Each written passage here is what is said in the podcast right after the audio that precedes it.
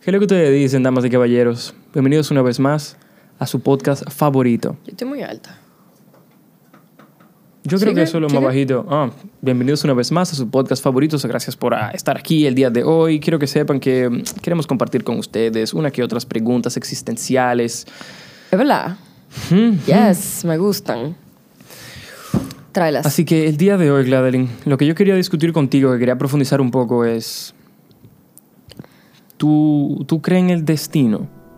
¡Ey! Es una ey. muy buena pregunta, así que acompáñenos a ver la respuesta de ambos en este nuevo episodio de La Mesa.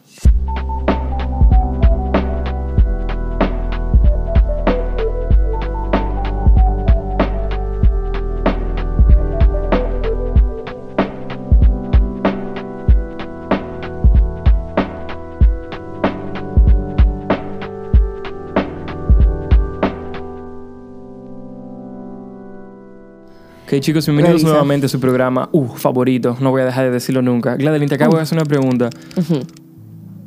Si tú crees en el destino... A mí, a mí me parece un poco childish, Infantil. infantil, el término destino, porque suena mucho a película de Disney, suena muy bonito. En inglés, yo no sé qué, cuál es la relación que existe entre el término destiny y fate. Yo no sé. Pero, eh, eh, ok, eso no importa. La pregunta mía es, ¿qué tú entiendes por destino?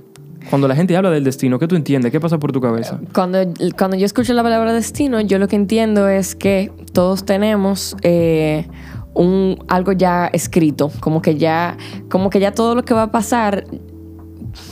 Como que todo lo que va a pasar ya estaba destinado a pasar, ya estaba supuesto a pasar. Sin embargo, yo no estoy tan de acuerdo con el destino. Porque yo sí entiendo que tú puedes.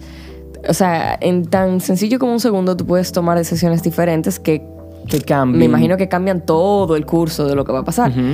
Sin embargo, eh, no me acuerdo quién fue que dijo uno de estos científicos famosos, no me acuerdo si fue... ¿Era un científico o un filósofo? No, un científico, no me acuerdo si fue Einstein o si fue este otro. ¿Cómo que se llama? El...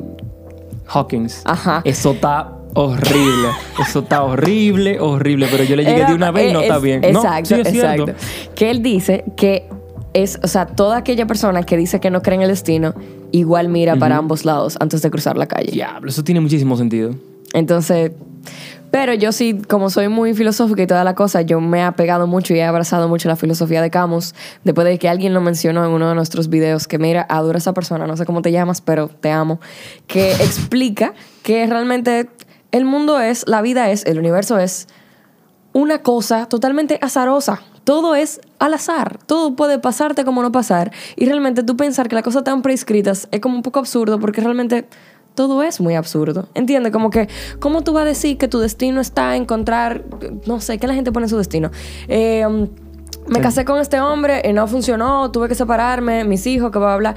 Bueno, eso estaba en tu Eso destino. estaba destinado, exacto, como que eso estaba supuesto a pasar. Mira. Para mí eso estaba supuesto a pasar porque pasó. No pasó otra cosa porque no pasó otra cosa. Lamentablemente tenemos una sola vida y lo que pasa, pasó porque... Lo que tú estás diciendo es que la- las bifurcaciones de las decisiones que tomamos no existen. Como que la, la Sí alterna. existen, pero el tú pensar... Una bifurcación es una división. Tú cuando tú vas en la calle y tú puedes ver a la izquierda y a la derecha.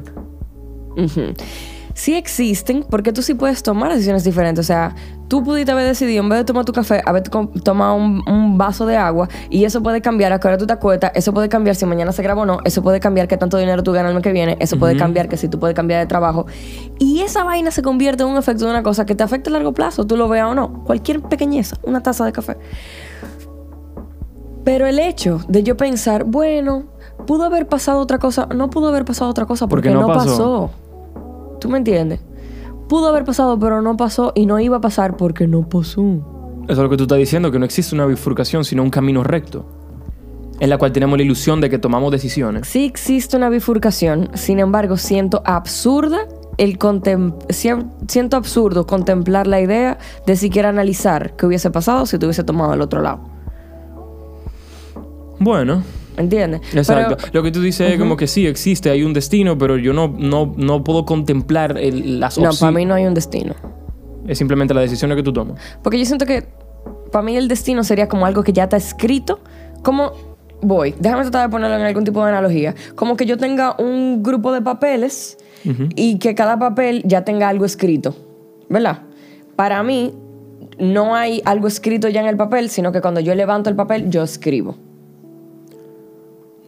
Ya. No es como que ya el futuro sabe lo que va a pasar, sino que eventualmente cuando tú llegas ahí, tú vas a ver qué pasó. Lo que tú estás diciendo es que no existe un destino. Para ti, eso, la teoría de que la gente diga sí, la cosa a veces están destinada a pasar, No, no, existe. No, para ti.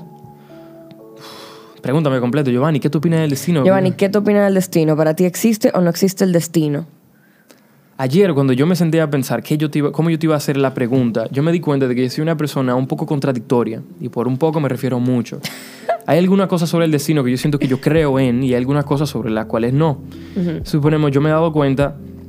Yo me he dado cuenta, no. Yo, yo prefiero pensar que, el, que yo lo escribo. Yo prefiero pensar que el destino yo lo moldeo a mi favor dependiendo de, de- de las decisiones que yo tome. Como la ley de causa y efecto. La verdad es que donde la vida me lleva es un lugar donde yo mismo me empujé. En el cual yo entiendo que tengo mucho más control sobre mi vida si yo me hago responsable sobre mis acciones. Y que ellas van a ser, por lo tanto, van a tener una consecuencia que me va a llevar a algún lugar u otro. Significa que las cosas buenas que me pasan son gracias a mí. Y que las cosas malas que me pasan también son culpa mía, En cierta parte. en cierta parte. Porque la naturaleza de la vida no conoce moral. ¿A qué tú te refieres con la naturaleza de la vida no conoce moral? Yo no me imagino el mundo diciendo, Giovanni es una persona buena, déjame darle salud. Giovanni es una persona mala, déjame enfermarlo. El mundo no conoce moral. El mundo no sabe si tú eres bueno o malo. ¿Y ¿Cómo tú sabes eso? Las cosas solo pasan.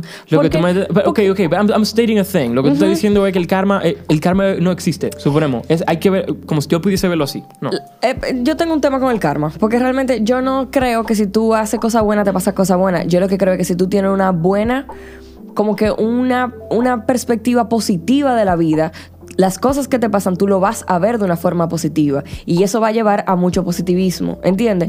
No es que si que el tú eres universo me va a dar algo porque yo era bueno. Exacto, porque lamentablemente lo que algo pudo ser, haber sido bueno para ti, como por ejemplo, no sé, loco, lo Una que buena sea, oportunidad de trabajo, un buen negocio, Exacto. una buena compañía. un- pudo representar que otra persona viera como lo que tú hiciste está mal. Entonces, si entre hombres hay una subjetividad de lo moral, imagínate el universo que ni siquiera tiene la mismo, me- el mismo método de lógica que nosotros.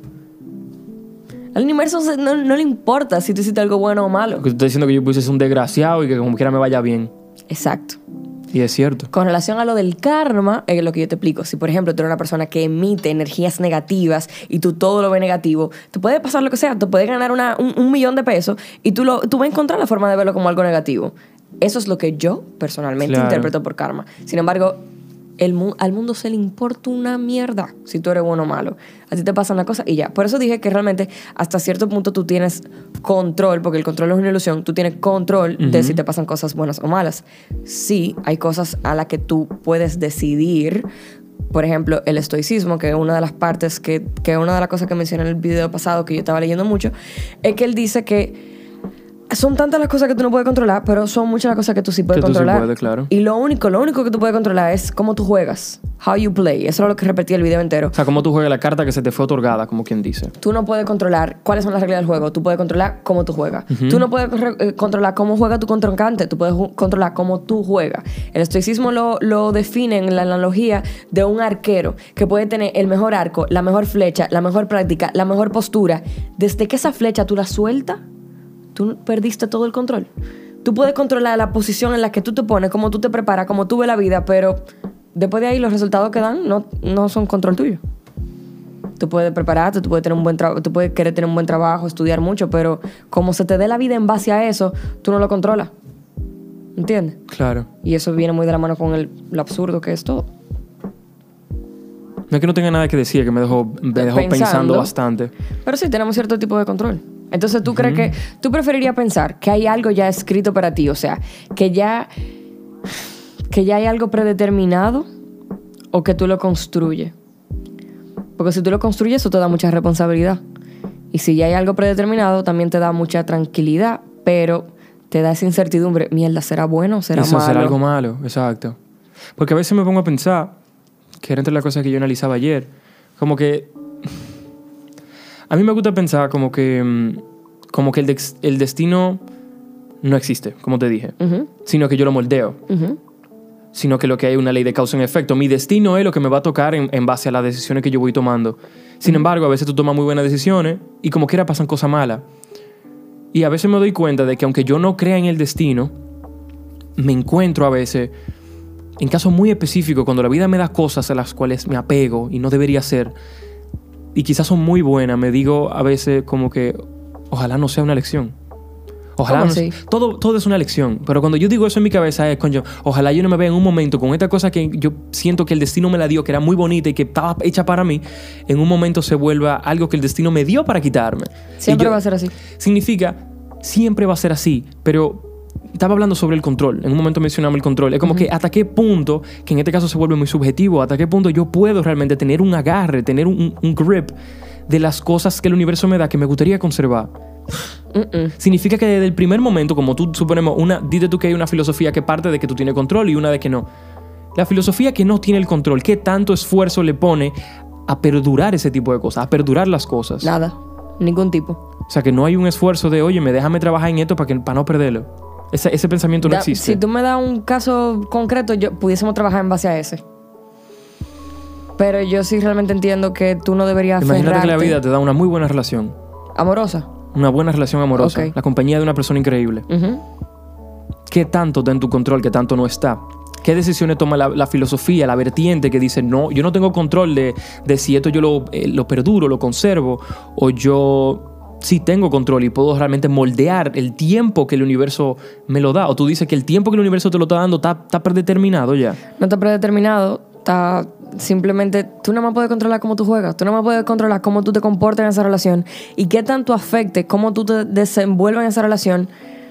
Qué tanto afecta en el tiempo que va a perdurar. Eso es algo que tú no tienes cómo saber. Pero tener un control de qué tanto tiempo esa relación va a durar. Tú no tienes ningún tipo de Ningún control. tipo de control. Es una ilusión, loco. La gente tiene la ilusión de control. No controlamos nada. Claro, claro. A Mi- mí, eso es lo que yo entiendo. Exacto, exacto, es muy subjetivo. A lo que yo quería como que prestarle atención no era así realmente yo tengo o no tengo el control, es cómo se manifiesta esa actitud ante ese tipo de cosas. No tiene que ser necesariamente una relación, puede ser hasta una buena oportunidad de trabajo o una buena amistad. Es cómo se comporta esa... ¿Cómo se manifiesta ese yo no tengo control de esto? ¿Y cómo se manifiesta este yo creo que sí tengo control? Es como que si al final las dos vertientes, como que realmente en el momento que se vaya, se va a ir, independientemente de cómo tú lo hayas tomado. Porque yo siento que tus acciones pudiesen verse, o sea, interpretarse directamente relacionadas a si, mira, esta gente está trabajando pensando que ellos moldean su destino y esta gente está trabajando pensando que yo no, que no hay control. O sea, ¿para qué yo me voy a volver loco si al final me lo van a quitar cuando me lo vayan a quitar? ¿O para qué? O sea, o cómo yo no Porque voy a... como quiera hay que vivir. Por ejemplo, creo que era el mismo Seneca que decía, yo tengo que vivir todos los días como que me voy a morir, pero como no me voy a morir ahora mismo y tengo hambre, voy a comer. ¿Entiendes? Claro. Tú no tienes un control, pero si tú tienes una situación enfrente, tú tienes que actuar con, con responsabilidad ante esa situación. ¿Entiendes? Tú no puedes simplemente ignorar que tú tienes una buena oferta de trabajo. Sí, claro. Porque la vida eventualmente te lo va a quitar. Que te lo quite cuando te lo quite y cuando te lo quite, no lo llores, simplemente obsérvalo, agradecelo y sigue. Porque no hay nada que tú puedas hacer. O sea, usualmente esa frustración que nosotros sentimos con muchas cosas es por esa ilusión de control. ¿Entiendes? Es cierto. Lo que tú... Lo, lo que pasa es que lo que yo explico es una muy buena combinación entre ambas cosas. No tengo control y sí tengo control. ¿A qué voy? Yo no tengo control de qué tanto las cosas duran, qué tan bien me va, qué esto y aquello. Yo sí tengo control de cómo yo soy, de cómo yo actúo ante ello. Si eso influye o no influye, tú no tienes control de eso. ¿Entiendes? Claro. Uf, tiene muchísimo sentido. Entonces tú entiendes que tú tienes el control o no tienes el control. Yo definitivamente no lo tengo, pero yo siento que yo actúo como si lo tuviera. ¿A qué tú te refieres? Cuando dije al principio que yo siento que soy una persona contradictoria, porque I stand, yo, yo ¿cómo se dice en, en español? I stand. Dile ahora sí. I stand for both. Yo estoy de acuerdo con la Yo estoy de acuerdo con las dos y yo siento que yo implemento las dos. Yo siento y estoy totalmente de acuerdo con que las cosas, el- la, la duración de las cosas dentro de mi vida, eh, dentro de este aspecto, se, se irán, vendrán y se irán en el momento que ellas decidan. Sin embargo, yo no dejo de tratarlas como si yo tuviese el control. Como si yo pudiese realmente moldear el destino, como si yo pudiese decidir qué tiempo van a durar. Es como que sí, full, en algún momento la vida me la va a quitar y yo no voy a poder hacer nada al respecto, pero yo la voy a tratar como que depende de mí. En lo, en lo más positivo y saludable posible. Porque siento que lo... ¿Hasta lo- qué punto? ¿Hasta qué punto? Bueno, en ese caso ya es muy subjetivo que tanto tú, que, o sea, como tú lo ves, como tú lo, Porque lo cuando tú desarrollas. dices, yo, yo lo voy a tratar como que realmente depende de mí que tanto tú dure, va a pasar o puede pasar que cuando eso se vaya, tú te sientas total y completamente responsable. Cuando no. Cuando realmente no. Si tú, por ejemplo, cierto, es cierto. cogemos la misma relación amorosa y tú dices, yo sí tengo control de qué tanto te pueda perdurar. Yo caí en esa, yo estaba en esa misma vuelta. Yo, no, yo tengo que hacer todo lo posible para que esto funcione, cómo va a ser, que yo lo estoy haciendo todo bien y como quiera, esto no va a durar, que yo no sé qué que va a hablar. Cuando tú te das cuenta que esto realmente tú no lo controlas, tú no te haces responsable. Porque Es cierto, es cierto, pero a lo que iba es que me, me da miedo, no miedo, miedo no sería el término, pero me resulta un poco extraño pensar que alguien pudiese tratar algo que la vida le ofrece con indiferencia por estar consciente a que en algún momento se irá y tratar de trabajar en el hecho de que en algún momento se va y yo no lo voy a sufrir, por lo tanto yo no me voy a volver loco. No es que te vuelva loco, pero yo siento que sí, algunas cosas ameritan una atención. te voy a decir, no es indiferencia, te voy a buscar la palabra. Dale, que lo que los yo pongo estoicos. el álbum de De Cero. Dale, por favor. Los estoicos le ponen nombre a eso apacenia, que es inteligencia interpersonal. No es lo mismo que apatía. Apatenia es prácticamente, yo digo, yo tengo esto que tanto me gusta, yo tengo esto que tanto valoro, tengo esto que tanto quiero, pero mantengo un control de mis emociones. Cuando tú no cuando tú no dejas que la euforia te domine ni que el sufrimiento te domine, tú puedes disfrutar las cosas que tienes sin tener que sin tener que destrozarte cuando se te van, porque tú no dejas que la emoción sea que abrace eso, sino como que sino como que la experiencia en sí. ¿Tú me Correcto. entiendes? Sí, sí, estoy de acuerdo contigo. Yo siento que también lo veo de esa misma forma. Lo que tú estás diciendo es, yo no estoy apegado a esto y, y lo quiero y, y no quiero que se vaya nunca, sino lo estoy disfrutando mientras está presente. Exactamente, exactamente. Exacto. Sin embargo, es bonito disfrutar de las cosas y trabajarlas y, y como ponerle esa intención como si, de, como si su duración dependiera de ti. Aun cuando el momento de que se vayan tú entiendan que tú no eres responsable. Porque siento que es más saludable.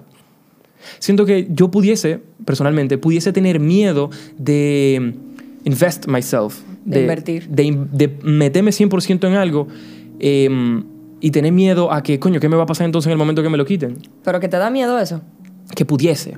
Pudiese. Dime tú, dite tú que te aparezca una súper oferta de trabajo. No sé por qué pongo ese ejemplo. Es para Sí, hacerlo lo bien. más natural Funciona, posible. Funciona. Y tú lo trates todo el tiempo como que de ti depende el tiempo que dure. De ti de ti depende el resultado que te dé o, o cómo te haga sentir. O, no, que por ahí no voy. Eso te puede traer mucho sufrimiento. Es cierto. Sin embargo, también me pregunto, entonces, ¿lo trato con indiferencia? Para nada. Lo que pasa es que tú estás, lo que pasa es que tú estás enfocando dónde tú pones el esfuerzo, tanto mental, enérgico. O sea, tú, estás- tú, lo, tú lo estás disgregando. Lo que tú me estás diciendo es, fluye, mi loco. No, eh, no ponga el empeño en qué tanto dura el trabajo. Hay claro, que no es, de- no es su duración. Hay que dejar, exacto, hay que dejar de valorar las cosas. Que no- uno tiene la muy mala costumbre a hacer eso, de valorar las cosas por el tiempo que dure. Que dure dos segundos, que dure dos años. Si me gustó, me gustó y ya lo viví. Estoy de acuerdo, estoy de acuerdo. Yo siento que hay, funciono de esa forma, ¿entiendes? Pero en vez de tú poner el esfuerzo en qué tanto... Que, déjame, déjame hacer... to- déjame dar mi 100% para que esto dure lo más que pueda. Que es, lo- que es el ejemplo que tú me estás dando del trabajo. Hazlo al revés. Debería déjame un- hacer el esfuerzo para yo... Para yo ser lo mejor que puedo ser para esto. Exacto. ¿Entiendes? Exacto. Que, que, que, ese, que esa euforia, que no debería ser, según lo acabo de decir, que ese, ese interés, ese, ese ímpetu, esa energía que tú sientes, por eso que tú tanto valoras, no lo ponga directamente en eso que tú tanto valoras, sino en ti como persona para eso que tú tanto Correcto, valoras. correcto. ¿Entiendes? Exacto. Pero realmente que tanto te dura un trabajo, tú no lo controlas. Sí, mi, mi inquietud venía sobre cómo lo manejarán el grupo de personas que lo trabajan 100%, como si, habrá un, si, si habría realmente una, una diferencia en la proyección en la que la gente que lo tratan con indiferencia eh, lo maneja. Me pregunto como que, coño, no me gusta, suponemos, si yo fuera, en un caso hipotético, eh, eso, eso que la vida le dio a una persona, para poner un ejemplo, em, se notaría si una persona me tratara con indiferencia porque entiende que, entiende que, que en el momento que yo me vaya estaba... No, no es su responsabilidad. Eh, sí, pero es que yo siento que una cosa no tiene que ver con la otra. Yo siento que una persona que te trata con. que te, te trata. Vamos a ponerte a ti de ejemplo. Que te trata con indiferencia no necesariamente sea por que sabe que no controla. Y te lo digo porque yo he tenido conversación donde me veo directamente en esa posición, donde yo veo que a la otra persona se le importa dos vergas si me pierde y lo que yo identifico o lo que yo interpreto es, coño, tú me estás tratando con mucha indiferencia, como que ni te importa. Cuando realmente tú pudieses hacer un esfuerzo, tú como persona, por separar ambas cosas, por por descifrar a esta persona sin juzgar, solo observar y darte cuenta cómo dos cosas son totalmente diferentes. Uno, qué bueno por ti, te felicito y te aplaudo que tú puedes interpretar y no apegarte a esta situación, que tú puedes interpretar que todo se puede acabar y no depende de ti. Pero dos, tú tratarlo con indiferencia es literalmente el define cómo esa persona está jugando, que es lo que yo te estaba explicando ahorita. tú nada más puedes determinar cómo tú juegas. Una cosa es que esa persona te trate con indiferencia, a pesar de saber que no hay ningún control. Y una cosa es cómo tú lo manejas. Y otra cosa es que esa persona realmente haga su mayor esfuerzo por ser la persona adecuada para ti, a pesar de saber de que no tiene ningún control. Es muy diferente. Sí, es, Muy diferente. Es un poco complejo, pero al fin y al cabo es muy subjetivo. Importante que todo el mundo lo va a manejar ese tipo de cosas de la manera que le nazca. Pero qué bueno que le pudimos dar a ustedes un poquito de perspectiva. Yo siento que yo expresé ahí, me desnudé ante ustedes la manera que pienso sobre algunas cosas. Y Gladeline, qué bueno que me orientó y me guió un poquito sobre todo esto. Esto fue un pequeño pedazo, un pequeño fragmento de la mesa, chicos. Y lamentablemente lo voy a traer aquí en el piso, así plip Y espero que mañana ustedes puedan tener un segundo o un próximo video sobre alguna otra cuestionante. Ella eso estuvo duro, eso estuvo muy bueno ese tema. Sí. Ella fue la señorita Gladeline Cristal Raposo, su psicóloga favorita. Gracias. Y yo soy Giovanni Manuel Raposo, nada más y nada menos que su host, en un episodio más de La, mesa.